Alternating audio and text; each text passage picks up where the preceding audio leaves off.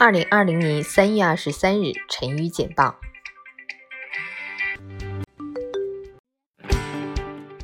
国际奥委会主席巴赫：东京奥运若取消，将摧毁奥运梦。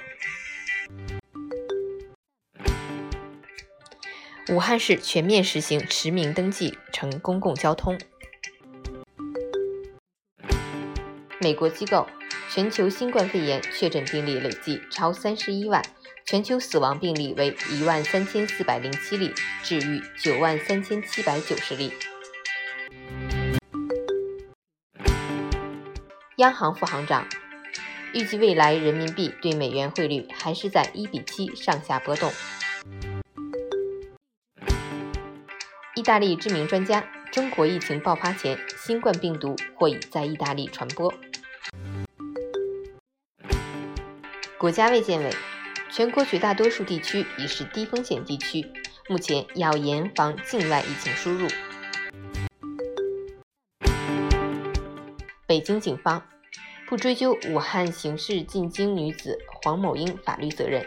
其女儿被给予治安警告处罚，前女婿被给予行政拘留处罚。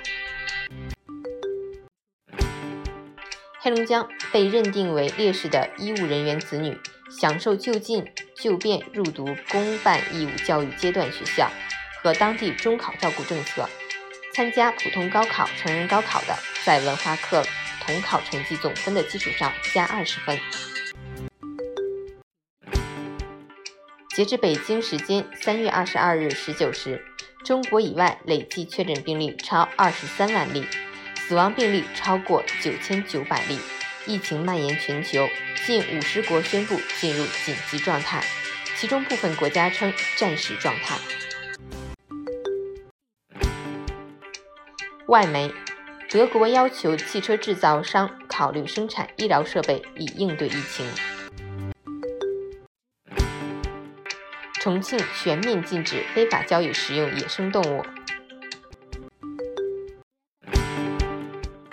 新加坡将禁止所有外国人入境或过境，持有长期居留许可证、从事医护运输的人士允许入境。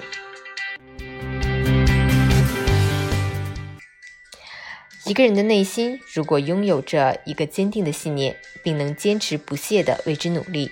终有一天，一定会摘取成功的桂冠，品尝到收获的果实。